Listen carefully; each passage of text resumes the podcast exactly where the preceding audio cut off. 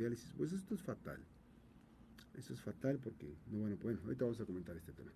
Le decía a usted eh, que eh, tenía yo un, un comentario muy rápido respecto a los temas y aseguro yo que el, el, eje articulador del gobierno de Indira Vizcaíno es de educación. Ha basado sus estrategias en fortalecer con acciones procesos que considera que pueden potencializar el sistema. Sin embargo, es, está, cometiendo un grave error al allegarse de personas que se mueven más por venganzas que por unificar el esfuerzo, esfuerzos para que Colima sea referente en estatal, nacional y, por qué no, internacional en esta materia, en la educación.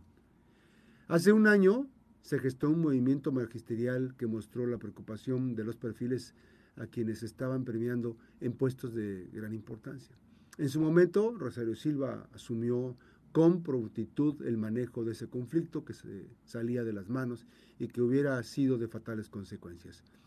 Olvidó darle seguimiento para plantear directrices de motivar que esas protestas, que buscaban claridad en los perfiles, se canalizara para trazar una ruta en la mejora de la, de la educación especial. Todo mundo quedó en apariencia satisfecho, pero como es de esperarse, las revanchas y el cobro de facturas no se hicieron esperar. Vinieron eh, a los quejosos como vieron a los quejosos como potencial de riesgo eh, de ir en contra de la imagen del gobierno de Indira Vizcaíno, en lugar de sumarlos a una gran estrategia para sacar la mejor, lo mejor de ellos y tener un impacto favorable en el eje de este gobierno, que es la educación. El gobierno está eh, la gobernadora está metida en muchos temas. Y cuando visita Colima es evidente que nadie le dice qué está pasando pues ella descubriría las deficiencias de sus encargados o gerentes de instrumentar sus indicaciones. Veo con mucha preocupación que ahora las cosas en la educación se resuelvan con arrebatos. Se hace presente el fantasma de es recomendada de ya sabes quién, está bien parada porque la defiende fulanito de tal, y muchas expresiones eh, más que rayan en la ofensa, pues buscan a construir historias urbanas sobre temas de cercanía personal o amoríos. Al final, si estas son ciertas, parten eh, al ámbito personal, pues se supone que no debe haber actos de nepotismo. Al final, como seres humanos, esas debilidades las deben enfrentar cada quien.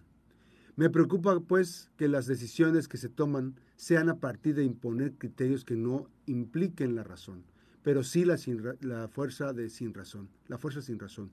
Y un afán desenfrenado por hacer que sus chicharrones truenen en lugar de, integrar a la clase trabajadora. Los jefes impuestos por este gobierno ven a sus pares como, sus peones y ellos se sienten como capataces. vamos, eh, sorprende incluso la actitud de gente sensata que ahora canta al coro de al ritmo del látigo domador. Al final, la gobernadora no logrará su objetivo, pues su desatención por la educación en temas medulares constituyen una narrativa diferente a la que ella dice impulsar. Espero que se dé cuenta. Yo eso espero firmemente. No es sano tener dos mandos o tres en la Secretaría de Educación. Deben armonizar las cosas y llamar al cese de las hostilidades. Las niñas, los niños y las y los adolescentes necesitan rumbo claro hacia dónde va la educación. Que esas pugnas e imposiciones no sean un ejemplo de lo que ocurre en las luchas del poder del crimen organizado. Esa violencia educativa desalienta a construir un mejor Colima. Es lo que tenía que decir y voy a la pausa. Regresamos.